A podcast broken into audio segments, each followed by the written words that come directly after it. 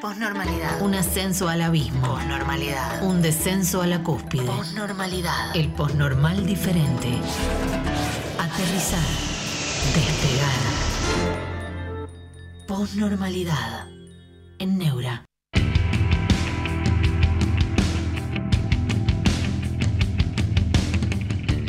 ¿Cómo están? Muy buenas tardes, bienvenidos a la posnormalidad. Día lunes, alto enero, alto enero, y nosotros acá está muy bien, pero en pocos días nos vamos de vacaciones breves y volveremos. Buenas tardes a todos, ¿eh? buenas tardes Pollo Master, eh, buenas tardes Lailer, ¿cuánto? Eh, sí, se, se dio cuenta Pollo Master que me afeité. Eh, Ernie Vitable, buenas tardes.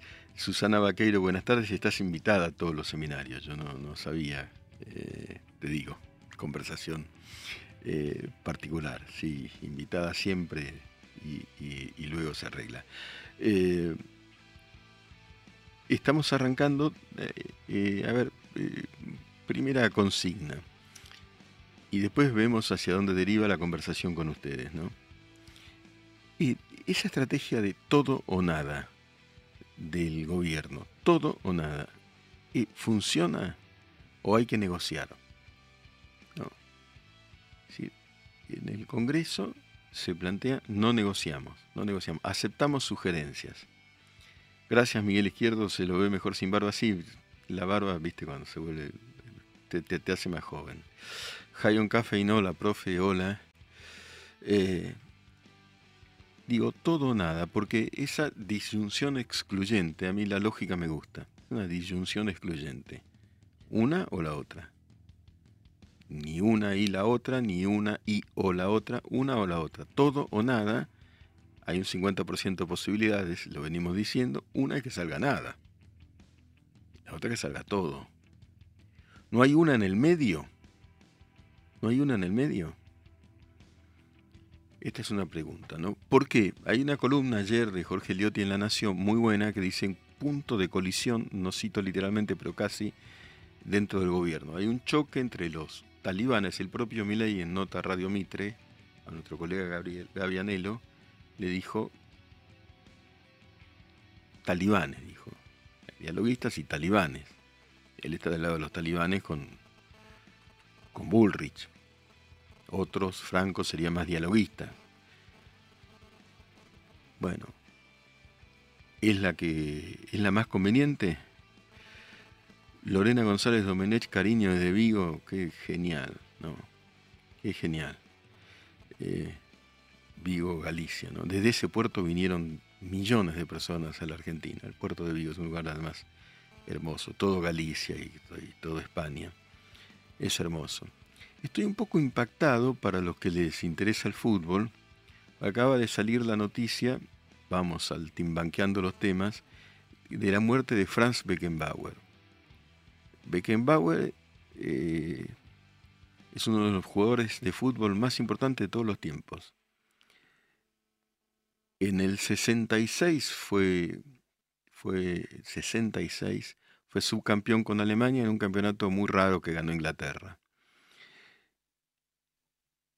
En el 90, como técnico, salió campeón del mundo frente a la Argentina. Recuerdan ese partido, ¿no? Maradona, Canigia, etcétera, y esa final y un penal. Y salió campeón del mundo con Alemania en 1974. Me, impresiona, porque son figuras que uno no, no conoció personalmente, pero son parte de la memoria de uno, ¿no? Eh, y además era extraordinario. Después a la tarde, que vamos a estar acá en Humo Industrial, lo vamos a conversar, le voy a preguntar al flaco Pacet qué opina de Beckenbauer. Bien. Claro, muy bien, Nahuel Po, sacaste la cédula como yo. Le sacaron la roja a la, Ratini y se sentó en la alfombra de la reina. En, en el 66 es historia argentina, eso. Jugaba Argentina, Inglaterra. Argentina tiene un equipazo, pero un equipazo. Me acuerdo de la defensa, Roma, Perfumo y Marzolini. Pues, Eran los dos mejores fullback junto con Beckenbauer de- del mundo. Perfumo y Marzolini, Beckenbauer por Alemania. Ratini era el 5, un jugadorazo. Caudillo. Le saca la roja el árbitro alemán, se llamaba Kreitlen. El tipo se va, Primero escupe, a mí no me parece bien la alfombra de la reina y después se sentó encima de la alfombra de la reina. Lorena González Domenech. Mis papás y mis, abuelos un mes en barco a laburar y a educarse en Argentina. ¿Ves? Un mes en barco. Saludo desde Colón Entre Ríos, Do. Mi vieja eh, nació cerca de ahí, en un pueblo llamado San Antonio de Colón, Entre Ríos, y me encanta, me encanta meterme al río ese, ver Uruguay enfrente. Qué bueno, ¿no? Eh, Bueno, están hablando entre ellos, preguntan parentejos, etcétera. La memoria, ¿no? Tiene laburo hoy, profe, hasta con un minutal, sí, con un minutal y después yo sigo. Hoy estoy en tres programas y después yo sigo y además tampoco vengo desde la nada, ¿no? Pero es así eh, y tenemos que agradecer que, tengamos trabajo, trabajo. Mike Z, hola profe, Franz era el pasarela de los alemanes, un señor central de los que más no quedan, que en paz descanse. Un señor, un jugadorazo, una presencia, salía de atrás, desde el fondo y cruzaba toda la cancha. Salió campeón en el 74 frente a la Naranja Mecánica, ese super equipo de Holanda, con Cruyff. Bueno, y la final la ganó Alemania. En Alemania, ¿no? Algunos dicen el mejor equipo era Holanda, quedó en el recuerdo, pero Bilardo diría, el segundo nadie se acuerda. De Holanda muchos se acuerdan porque era un super equipo. Eh, Ana, no sé cuánto, está bien el todo nada. Si les dan la mano, te agarran el brazo entero. Bueno, los demás, ¿qué opinan? A ver, Germán Ciber, te vas a poner en modo 1. Voy a ver cómo, voy a ver cómo, cómo, cómo, cómo me voy a situar ahí, pero supongo que sí. Modo 1. Nicanor Rodríguez. Mis abuelos vinieron desde España e Italia, ambos por la guerra y todo lo que conllevó. Miguel eh, Flor Drago, que siempre escribe, buenas tardes, profe. ¿Cómo se encuentra? ¿Cómo estuvo su fin de semana? Bien, yo trabajo el fin de semana. Trabajé el sábado en Radio Mitre, di ayer mi seminario. Eh, y, como decía, y estoy contento de trabajar, ¿no? es un trabajo que también es placentero, que es muy placentero. Eh, Eric García, hola, perdón la pregunta, pero ¿cómo son los horarios ahora de Neura? Estoy re perdido y Harris, eh, yo estoy más o menos tan perdido como vos, Eric. no, está cambiando todo. Mira, todos los eneros en todos los medios hay cambios de horario y cambios de, personas, ¿no? Las vacaciones van y vienen. Fernando Fernández, bueno, muchas gracias. Muchas gracias, Germán Siebert. Juan Carlos Orzón, Miguel, buenas tardes. En Malabrigo, Santa Fe, llueve mucho. Ah, 144 milímetros con la de ayer, después de una seca espantosa desde noviembre hasta 650. Gracias, Flor. Lo escuché en Radio Mitre con Nico. Muy interesante el análisis que hicieron. Muchas gracias, Flor. Em, estoy en este horario después eh, este viernes. Sí, este viernes este, parto parto en una travesía en, auto con uno de mis hijos, de veintipico. Estoy contento por eso, pero les digo la verdad, no sé bien a dónde ir, el sur o el norte. ¿Ustedes qué me dicen? Así, yo voy día por día. San Francisco, Córdoba, saludos a Fantino, gracias, de Best F1 Reels. San Francisco conozco, ¿sabés que una vez le fui a hacer una nota a Domingo Caballo a San Francisco, pero no estaba, hablé con la madre. Miguel Izquierdo Oficial, profe, ¿cómo evalúa las visitas de Miley el fin de semana. La visita a la Antártida, interesante. Yo creo que hablé con, con, gente, hablamos con gente. Tienes razón, Flor, hace mucho calor para ir al norte, así que el sur, listo. Villa Langostura me encanta. Villa Langostura me encanta. Mirá, si puedo me voy a Futalausken, que es más lejos, pero tenés que llegar en el auto. Y yo tampoco tengo tantos días. Ya fui, yo llego, a mí me gusta mucho manejar. Por ahí me mando, me mando ahí. Eh. El sur, ¿no? Está bravo el verano, sí, sí, sí, de una. Buen arranque de semana, profe, dice Fatu Hammer. Eh, un gusto tenerlo en compañía de la, eh, de, la, de, compañía en el laburo. Un fuerte abrazo desde Sarandí, gracias. Arriba Sarandí, arriba el sur del Conurba. Y vamos con todo. El sur, Bariloche, me dicen. Guarda, les digo una que voy a arriesgar, pero a full, ¿eh? Arriesgo yo tengo la edad que tengo, no se la voy a decir, pero tengo la edad que tengo. Mi, hijo, el que va conmigo, tiene veintipico. y se banca cualquiera. Yo trato también. Pero sí, me parece que me voy en carpa. ¿Me la bancaré? ¿Me la bancaré? He ido. El primer problema es cómo armarla. Es el primer problema que voy a tener. ¿Cómo se arma la carpa? Me, voy a fijar en YouTube. Bueno, David, ¿cuánto está la nafta en la Patagonia? Me lo pregunté. Me lo pregunté. Estuve averiguando pasajes en avión, están dolarizados, ¿viste? Y después allá cómo te moves. Eh, Daniel Ocampo, profe, lo espero por Tucumán. Le recomiendo los valles Calcha- Calchaquíes. Saludos de Concepción Tucumán. Tucumán me encanta. Yo, como les contaba, por suerte conozco todo el país. Muchas veces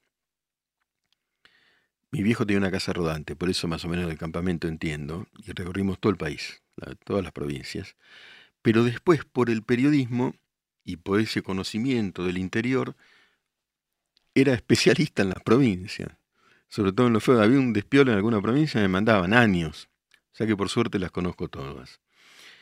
Puerto Madryn, profe, Gaiman, Península Valdés, tenés razón. Lorena, eh, Puerto, Lorena González Domenech, es una maravilla, fui muchas veces. Eh, Susana Vaqueiro considera que sí, que me la voy a ba- a bancar a, la carpa. Vamos a ver, ¿eh? A ver, me, me llevo una bolsa de dormir de esas inflables, Ayer di un seminario sobre el estoicismo. Y la filosofía del estoicismo, se, los cuento sin juxtaponer a lo que dije ayer, porque es un seminario, digamos, más minucioso, pero una idea general es, ¿cómo lo puedo decir? Es encontrarle una vuelta a las circunstancias suf- sufriendo menos. Pero no ese pare de sufrir religioso. Es decir, bueno, el tema de la inflación está como está. Está como está. Javi Hugo, amo a los estoicos. Está como está. Vos tenés dos opciones. O te quejas, te quejas, te quejas. O si te da el cuero te vas en carpa. Salir tengo que salir. Quiero salir un poco de... Además decido salir. Después veo también, ¿no? Cómo, cómo, cómo se banca. El tema de la nafta me preocupa. Pero el, estoi- el estoico lo que te dice es, ocurre esto, es inevitable. ¿Y eso qué puedo hacer frente a la inflación? ¿Qué podemos hacer? Bueno, le encuentro una vuelta, no me voy a, a un hotel, este, me ha tocado en la vida, just- justamente por viajes periodísticos, ir a los mejores hoteles y, y si me toca ir en carpa, como otras veces voy y trataré de disfrutarlo. Andrés Giacomini, ¿tiene que ver el estoicismo con el ser o deber ser? Te lo digo de este modo, es una filosofía de, eh, digamos, que trata de discriminar entre los sentimientos negativos que te hacen mal, son la rabia, la furia, la resignación, el escepticismo, y ponderar, trabajar más para tener sentimientos positivos. Eh, la amabilidad, ¿no? la bondad, con uno mismo también. Bueno, cierta forma de fe- felicidad que los estoicos llaman, y los griegos, eudaimonía. Es así, daimon, para los griegos, es tu yo más interior, tu daimon, tu espíritu, tu, lo más profundo de tu ser. Cuando lo encontrás, llegás a una eudaimonía, que es, una, que es la felicidad, pero es algo más que eso, es la serenidad, eh, donde no sufrís por anticipado. Tratá de no sufrir por anticipado, no lo vas a poder manejar. El futuro no se puede manejar, estamos hablando en general, y el pasado ya pasó.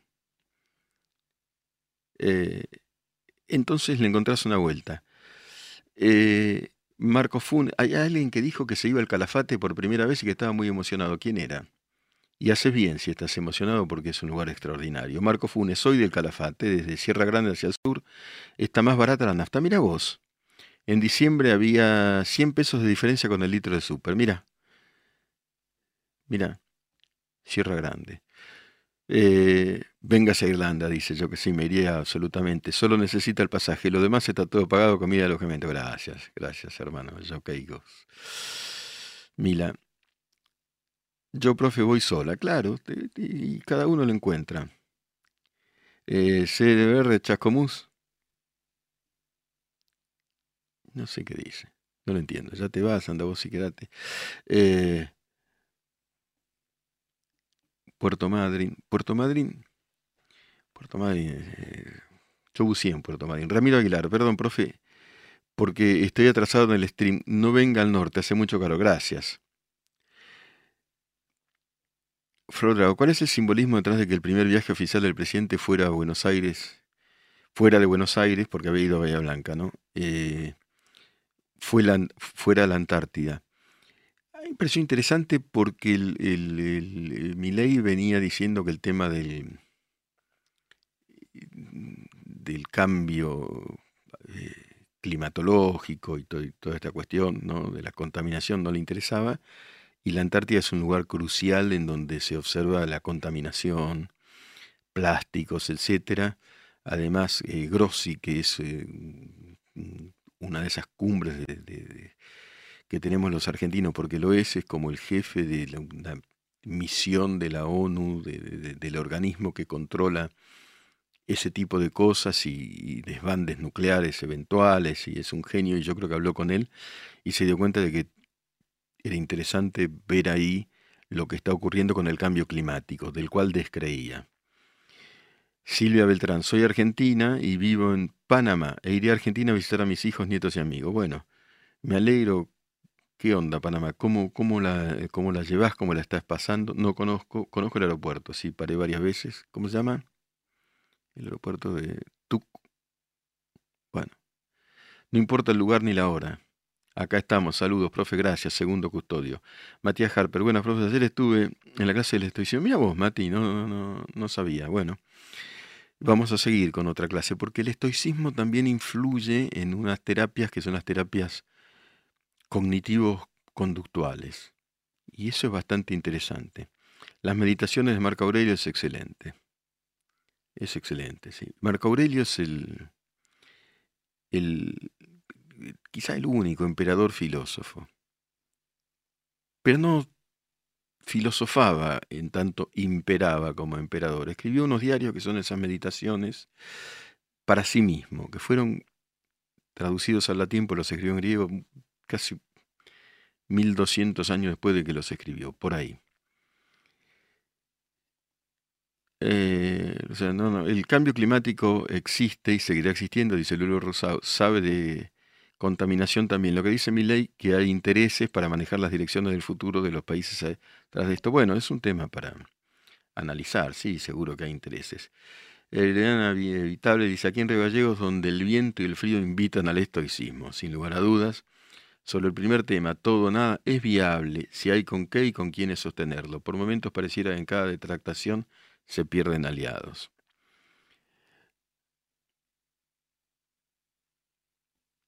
Lean 88, profe, si vos no tenés ni para la nafta, entonces estamos al horno. No, yo, mirá, yo no, no quiero decir ni una cosa ni la otra. Yo no estoy en el fondo del mar porque a mí me va profesionalmente bien, pero yo no, a mí no me sobra un mango.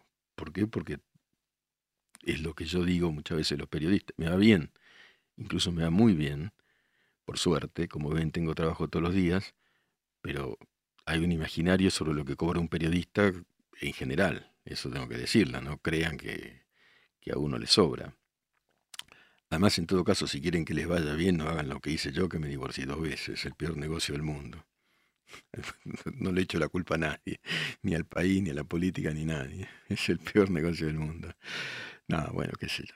Eh, bueno, profe, ¿qué opina de Byung-Chul Han? Gracias por esa pregunta. Ayer hablé en el seminario de Gastón Poblete Varela. Byung-Chul Han es un filósofo coreano, surcoreano, pero que hizo su carrera en Alemania, que es bastante interesante, pero me parece que es, un, eurocentrista, a pesar de ser asiático. Él habla desde un lugar en donde las cosas son diferentes, ¿no? Él dice, lo comentaba ayer también en el seminario, eh, que, que uno está como compelido a rendir, a rendir, a rendir, y que cuando no rinde lo que cree que debe rendir, se deprime y hay como una depresión si baja el rendimiento. Y yo creo que vivimos en una sociedad y en unas latitudes en donde ni siquiera tenés oportunidad de empezar a rendir ni se te cruza por la cabeza porque lo que vos tenés que conseguir es como comer mañana. La mitad de la población argentina. La mitad de la población argentina. Si vos tenés que salir a cartonear, a cartonear ese, ese, problema del rendimiento, no lo tenés.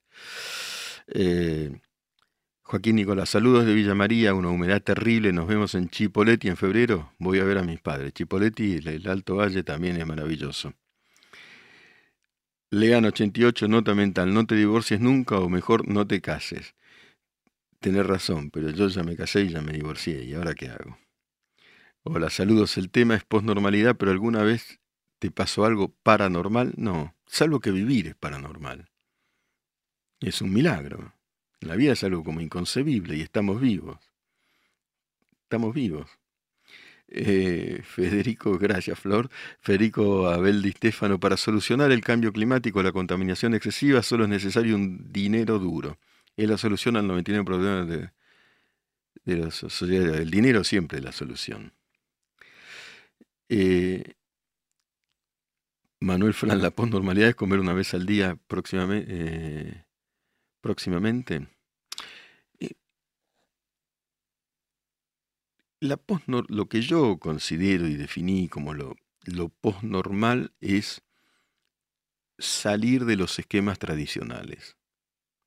Esto no significa que lo postnormal sea mejor, pero yo creo que la Argentina intenta, quizá fracase, salir de los esquemas tradicionales. El esquema tradicional se repite. Hola, profe, ¿qué opiniones generan influyentes como Jordan Peterson? Con respecto a la extensión de Jordan Peterson me interesa. Es un polemista sobre todo oral, es un pensador. Eh, las polémicas con Sisek son bastante interesantes los dos. Eh, si quiero ser esquemático, digo, es, un polemista de derechas, pero no, no quiero ser esquemático. Eh, es muy rápido y rompe con lo políticamente correcto es bastante interesante. Ahora, respecto del estoicismo, hay algunos, leí una nota en el diario El País, esto no lo dije ayer, donde dice el estoicismo es algo para tener tranquila a, los oprimidos. Bueno, aprende a encontrar el lado bueno. Es una opinión, ¿eh? Mr. Lin, saludos desde Quebec, profe, qué grande, ¿eh? Quebec. ¿Qué temperatura hará en Quebec ahora? No, dice Just Malcolm, me acaban de afanar la billetera en la esquina de mi casa, la no, no te puedo creer, viejo. ¿Qué? ¿Plata o documentos también? Ah, es ese tipo de cosas.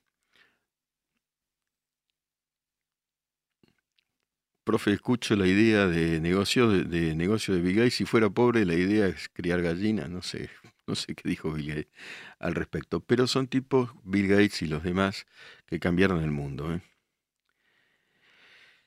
Esa siempre me, engancho con esas preguntas. Brian Bermúdez, profe, buenas tardes, ¿qué piensa del periodismo de ahora?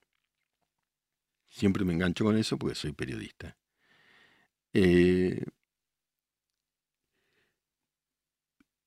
está en una etapa de transformación profunda por cuestiones tecnológicas sobre todo, porque cambian los soportes. Esto es una circunstancia de transformación el periodismo, el núcleo del periodismo sigue siendo la información. Si no tenés información no sos periodista. Ah, eh, y, creo que hay mucha gente joven que toma el periodismo con seriedad y que busca la información y que tiene mucha mística para buscar la información. Silvio Beltrán, profe, léeme como soy en Canadá. Eh, 2,8 de inflación, tiene razón Silo Beltrán, en 2022 en Panamá. 2,8. Y acá oscilará los 30 en diciembre. Nosotros nos damos cuenta de que todo esto es una locura. Todos nos damos cuenta de que es una locura. Gracias, profe Federico Belistefano. ¿Cómo se es periodista informando la posnormalidad? En un punto, el periodismo eh, mantiene su núcleo tradicional, que es lo propiamente periodístico, es informar o tener información. Tener información. Y en esta posnormalidad, dando los datos respecto de qué es lo que va ocurriendo. Esta posnormalidad lo llamamos salir de lo normal, del esquema establecido, muchas veces anquilosado. Eh, y pregunta relatos paranormales. ¿El minuto a minuto en el rating mató al periodismo? Tenés el minuto a minuto, que es un tema, que qué es lo que hace. Es complicado, te llena de estrés, pero alimenta la competencia. ¿no? Tenés la cucaracha que te dice en el, el, otro canal los tipos están en 3-2 y vos estás en 2-7, hermano, manda un urgente. Es así. Alimenta la competencia, pero también de pronto potencia el sensacionalismo y el amarillismo. Y después tenés en los medios online, en los online, una, un medidor de lectura que no necesariamente premia la calidad, porque a veces lo más leído no es lo mejor, pero la medición funciona y salís, salís desde de, la parte superior de la homepage, bajá porque ahí al lado hay una nota sobre ella. Piensen ustedes que no es de calidad, que no tiene mayor información, pero que tiene más lectura. Lorena González Domenech, charlas en España no viene a dar si es a Galicia mejor. Mira, estuve, eh, Lorena, en Santiago de Compostela, en un congreso, estuve ahí con, hace tiempo, ¿eh? de todas maneras, con, con Lalo Mir, y la pasamos muy bien, y, y me pareció todo, todo adorable. Fui otras veces a, a Galicia, porque yo estudié un tiempo en Salamanca, un tiempo breve, un posgrado, pero cada fin de semana me iba a alguna latitud maravillosa y Galicia era una, por supuesto. Santiago de Compostela es entrañable y Vigo y, también el País Vasco. Y... El problema del minuto a minuto, dice Yoshi BDO, es que solo mide algunos televisores en Buenos Aires, resta medir las 23 provincias restantes como siempre unitarios y nunca federales. Bueno, yo creo que ahí marcas un problema en general del periodismo y es que es centralista el periodismo en la Argentina. Eh, los medios locales tienen padecimientos económicos graves, quedan rehenes de los gobernantes de turno, de, las pautas gubernamentales de turno, eh, y son poco rentables porque los, los eh, mercados son menores. Y eso es así. Entonces los medios somos unitarios. Yo no, refuto eso, creo que creo que es así, creo que la mirada es la mirada es eh, desde acá, ¿no? Sí, sí, Lorena, Santiago es muy lindo, sí, sí. Santiago y todo, todo Galicia, ¿no? He comido al lado de ríos ahí y de rías. Y de... Hay muchas maravillas en el mundo, ¿eh? España es una, Italia es otra, Europa es otra y todo, todo. Eh, Aquiles Useche, todo lo que llega a nuestras manos lleva algún proceso de transferencia de calor. Hasta abriendo el grifo del agua lleva calor, solo cantado con las bombas sin contar el proceso desde el inicio. Creo que se refiere a cuestiones vinculadas al cambio climático o a la energía. ¿no? Efectivamente hay una, el ser humano produce energía. Eh, Celica G de, Ronco. Saludos Miguel, qué bien que ahora tenés este horario y se puede ver desde Europa. Bueno, mira, ¿dónde estás? Un abrazo grande y te deseo un gran año. Sí, es asombroso, ¿no? Que a uno lo, lo, puedan escuchar y que ustedes estén leyendo a alguien que está en Quebec o en Vigo o en alguna otra latitud lejana y se produce esa interacción y esa es una de las maravillas de este streaming. Eh, ellos sí, el problema es que no solo es que los medios sean centralistas unitarios en todos los sentidos, del país se llenan la boca hablando de, federalismo y unitario, sí. Bueno, con perdón, Rosa fue unitario. Rosa era de los federales, pero era un tipo que defendía los intereses de la provincia de Buenos Aires. Porque acá eh, la Argentina es un reino del revés.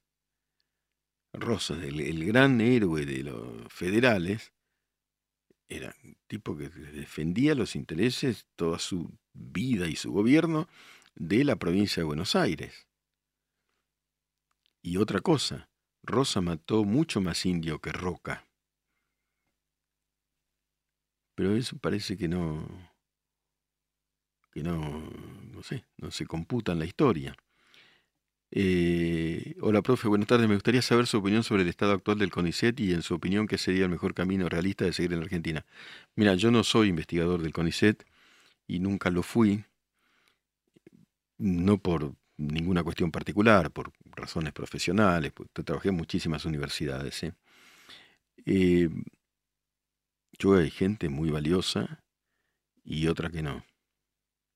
Profe se casó dos veces, me bueno. Después hablamos de mi vida, sí, pero me casé y me divorcié dos veces. Eh, pero además tengo una vida larga y tuve diversas parejas. El, tema del amor, que antes era hasta que la muerte los separe, uno va cambiando mucho y las vidas cambian también y las parejas también. Pero bueno. Eh, profe, pero bueno, pero yo no, hablo en general de mi, de mi vida personal, ¿no? Eh, profe querido, ¿qué hace a esta hora? Y acá estamos, Luis Marcelo Campillado, qué sé yo, acá estoy, pero bien. Hola, profe, la política nunca va a madurar, lo digo por la por la propuesta de Esper de sesionar todos los días. Creo que a más de uno casi le da un paro cardíaco. Eh, mira, si la política va a cambiar, lentamente puede cambiar.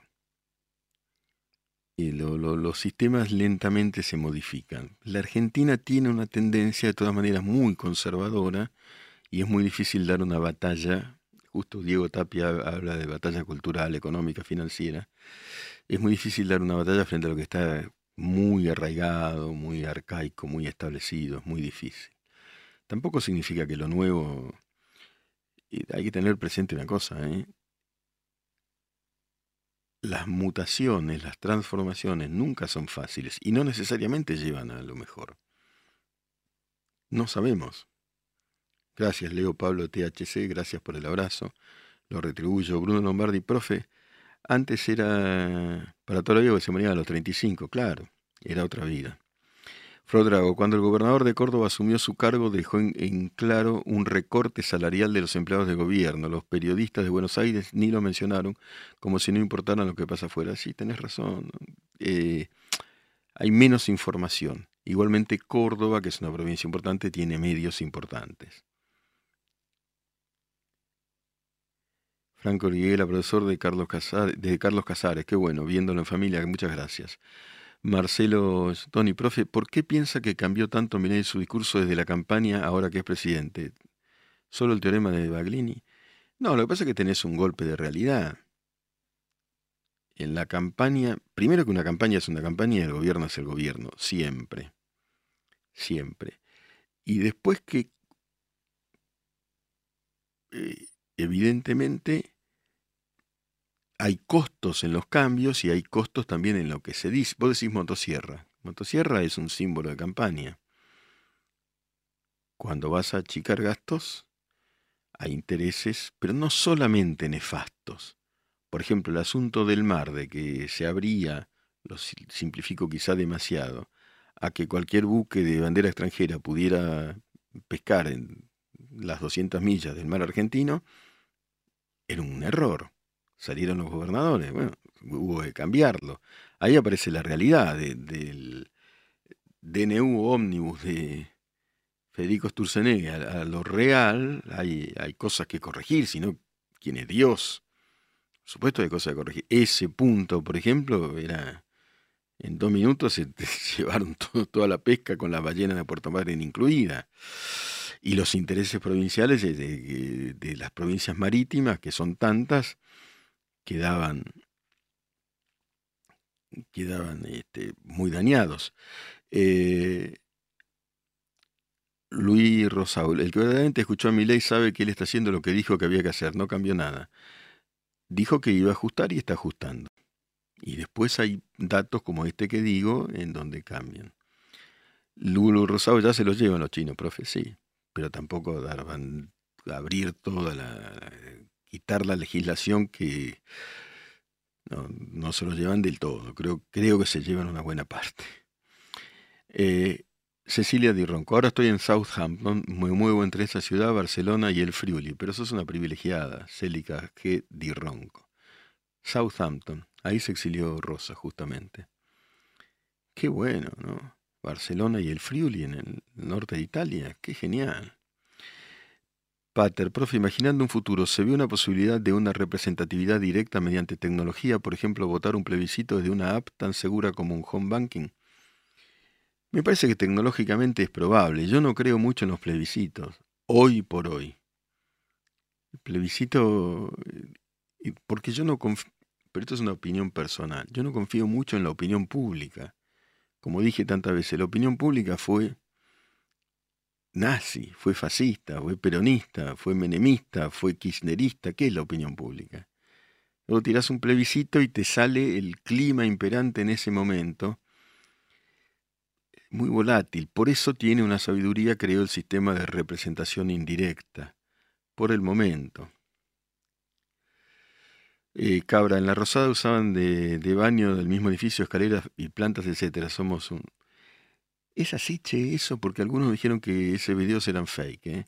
Yo no entré nunca a casa de gobierno durante la última gestión y entré una vez, por alguna razón, durante el gobierno de Mac. No, no voy, cubrí casa de gobierno años, pero después no. Si puedo, no voy. Che, eh, Agru, boté al peluca, soy del norte. La garrafa se fue a las nubes y pararon el gasoducto para el norte de, eh, de Neuquén. Ley no se equivocó con la clase media que lo sacamos con los votos, me sorprende. Bueno, hasta ahora lo que habría sería un sinceramiento tarifario de precios que estaban pisados anteriormente. Esto no significa que no haya un costo muy grave, muy alto para la clase media. Suena como el voto no calificado eso de no creer en el eh, plebiscito, dice Lulu Rosado. ¿Cómo no? Sí, no, yo no, creo que el voto no debe ser calificado. ¿Cómo va a ser calificado? No sé, no, no, no entiendo bien. Te digo que la historia de los plebiscitos en el mundo eh, en general sorprende a los gobernantes. En general sorprende por sus resultados. La calle Pou hizo uno y lo ganó por 10 votos, creo, casi lo pierde. Y en Chile los plebiscitos en general salieron en contra de Boric, no salen según lo quieren los gobernantes. En general, y el Brexit es otro ejemplo. Germán Siever, no pararon el gasoducto del norte. Piensan revertir la dirección del gasoducto que viene de, de Bolivia. Marcelo, podrido el Congreso. Mira, el Congreso debe tener niveles de corrupción como todo en el país, pero yo tampoco generalizaría, porque si generalizamos, me parece que somos injustos. From Outer Space, hola amigo, feliz día lunes, muchas gracias. Eh, Formosa dice racha de visualizaciones conseguidas, ha logrado una racha de 5 streams. Formosa GL. Soy gaucho. Se pierde el secreto que es lo más sagrado del voto. No se pueden utilizar medios electrónicos porque son fáciles de manipular y casi imposible de auditar. Creo que hay que está muy bien lo que dice. ¿eh? Cuidado, pues lo más sagrado del voto es justamente que es secreto. Es secreto. Entras al cuarto oscuro y es secreto. Ahora, si te detectan el IP y todo lo demás, Gracias, Leo Pablo THC. Ah, ya lo había dicho. Hola, profe Sebastián Monserrat. La variable de ajuste nuevamente es el laburante. Mi tía cortó el tratamiento, no puede con el medicamento, es pensionada. Bueno. Los laburantes estamos... Eh, sí, sí, está, complicado. Es complicado. Hay que ver qué pasa. Algunos dicen, iría bajando en enero un poco ya la inflación, en febrero un poco más marzo-abril. Guarda que después de marzo-abril la paciencia social se termina. ¿eh? Agru, ¿cómo puede ser que C5N avive con el golpe de estado de Macri y Villarroel? Deberían cerrar ese antro acá. Que digan lo que quieran. Que digan lo que quieran, qué sé yo. La, verdad que yo les dije, no lo miro. Ojo, pero distingo la gente que trabaja allí. Mucha gente trabaja y simplemente trabaja, ¿no? Eh, Barry Hopper, Profe, buena analogía entre matrimonio y cambio climático. Después del divorcio se termina comiendo plástico con algún pescado. Saludo desde Suiza en horario normal. Gracias. ¿Estás en Suiza? Sí, me lo contaste el otro día. Qué suerte. Qué suerte. Eh, hay cambios climáticos personales también, meteorología cambiante, el clima de uno mismo eh, se transforma y uno se convierte en otro. Hay un libro muy importante de Gilles Deleuze, de Deleuze y Guattari, que se llama Identidad y Diferencia. Uno es el mismo, yo soy el mismo de cuando tenía 20 años, pero, pero también soy diferente. Y eso le pasa también a las sociedades. El otro día vi una película de 1968. Ustedes me dirán, ¿está loco? Una película argentina. ¿Está loco? Puede ser. Por alguien me recomendó Breve Cielo. Con Ana María Piquio y Alberto Fernández de Rosa. Ana María Piquio joven, sigue siendo bella. ¿eh? Era la Argentina, era Buenos Aires. Pero de otro mundo. Otro mundo. Era, ahí estaba el obelisco, transcurre en Buenos Aires. ¿no? No, Alberto Fernández de Rosa. Con Alberto Fernández no vi ninguna película ni quisiera verla, eh, por lo menos en los próximos tiempos. Marcelo Lobán con muerte a mi ley, el esfuerzo enfrente no hay nada. Bueno. Nahuel Machuca, están obligados a devaluar así que la inflación no va a parar. Puede ser, Nahuel, la verdad es que yo no profetizo nada. Ya hubo una devaluación, creo que se fue, pero bueno, la gente que sabe de economía, Malena y demás, nos explicará mejor. Eh, creo que, es probable que, se siga devaluando de alguna manera. Yoshi B. cuatro años de películas de terror hizo Alberto Fernández. Jonah 22, Roma no se construyó en un día. Tienes razón. Tienes razón, son procesos y siempre fueron complicados. Saludos de Rojas, Buenos Aires. Bueno, gracias por el elogio, Marcelo. Eh, Lo de Alberto Fernández a mí me, Para completar la escena de Alberto Fernández fue la, comida de fin de año, la verdad. Tío, pero qué, el símbolo de eso. Romy Vance, lo, profe, lo encontré a esta hora de casualidad, me encanta escucharlo hablar de periodismo. ¿Qué va a pasar con el programa de Neura? Saludos desde Valencia. Valencia, está hermoso Valencia, ¿no? Eh, mira, en Neura eh, estoy esta semana, ahora en un rato en Humo Industrial, por suerte. Eh, gran desafío. Por tres días ahí, hasta el viernes acá en la posnormalidad, tomo vacaciones y después dependo del cerebro de tronco, que tiene un cerebro, que tiene una cabeza muy, muy interesante. Justamente yo ponderativamente lo digo posnormal. Cabra, el tío Albert decía que no tenía plata y se fue a un restaurante más caro. Claro, pero no solamente por lo caro, que ya es una barbaridad, porque después dijo que lo invitaron a andar, sino por la imagen, por el símbolo, por un país que realmente está en una situación dramática, catastrófica, y él es protagonista de esa catástrofe. ¿no? Y esa es que hay una correlación entre la foto del cumpleaños de, ese en Olivos cuando estábamos todos encerrados y esto en Madrid, en ese hotel high level, eh, cenando por mil euros, porque era 600 sin vino. Decime que esa cena fue sin vino. Pero no es solamente eso, es la imagen, es el símbolo, ¿no? Mario Butoni, profe, ¿no corre riesgo en un mundo industrial? Sí, estoy seguro que corro muchos riesgos. Eh, Lucas M, acá tratamos de ser respetuosos, ¿eh? defendemos toda la, así que es decirlas en otro lado. En serio te digo, tratamos de ser respetuosos. vos te das cuenta que lo que decís es un horrible, horroroso, que no es un chiste para nadie. Si vos no querés ser respetuoso, te vas a otro lugar en donde no exista el respeto. Se respetan todas las opiniones diferentes no esa cosa espantosa que estás diciendo vos. ¿No? ¿Qué te, qué, qué te pasó en, el cerebro? ¿Qué, ¿Qué, qué, tomaste? Y en la moral y en todo. ¿Cómo decís semejante cosa? ¿cómo te, digo, porque ahí hay una cosa de la locura profunda de los argentinos. ¿Cómo se te ocurre decir eso al aire? ¿Cuál es la broma? Anda, andate a otro lado. Pero realmente, borralo el mensaje, no, no te conviene decir eso. Eh, Yoshi Video es la escena postcréditos del final de película de terror de Alberto. De terror.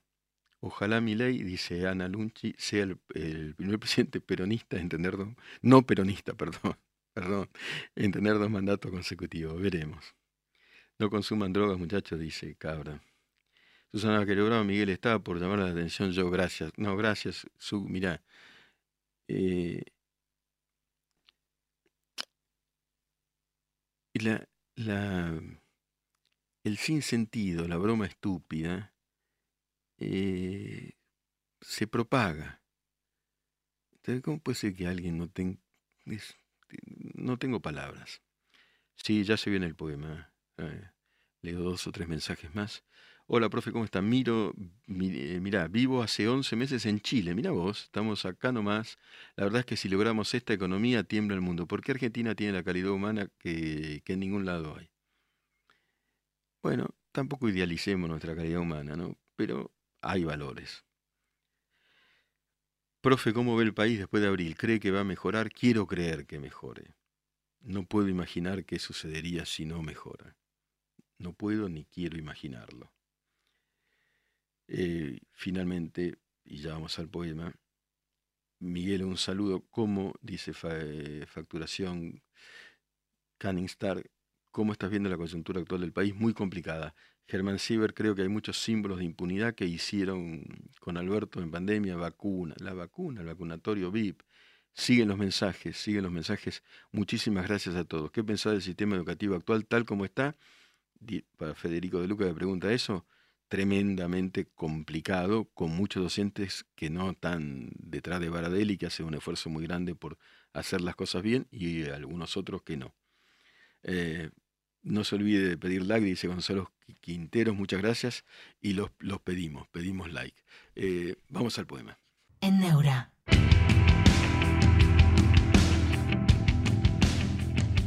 En la posnormalidad la poesía se lee de pie, en este caso de Nicolás Guillén, un poema de amor. No sé, ignoro, desconozco todo el tiempo que anduve sin encontrarla nuevamente. Tal vez un siglo, acaso. Acaso un poco menos, 99 años, o un mes. Pudiera ser. En cualquier forma un tiempo enorme, enorme, enorme.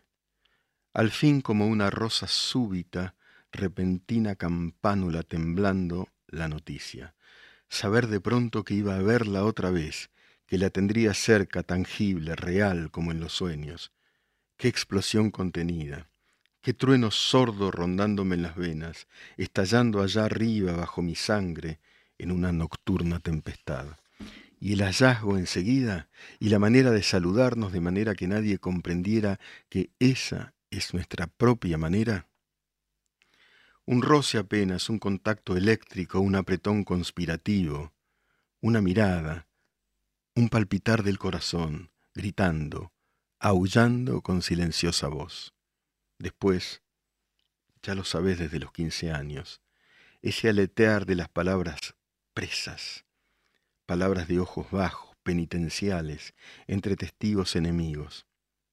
Todavía un amor de lo amo, de usted, de bien quisiera, pero es imposible, de no podemos, no, piénsele usted mejor. Es un amor así, es un amor de abismo de primavera, cortés, cordial, feliz, fatal, la despedida, luego genérica, en el turbión de los amigos, verla partir y amarla como nunca, seguirla con los ojos y ya sin ojos, seguir viéndola lejos, allá lejos y aún seguirla más lejos todavía, hecha de noche, de mordedura, beso, insomnio, veneno, éxtasis, convulsión, suspiro, sangre, muerte, hecha de esa sustancia conocida con que amasamos una estrella.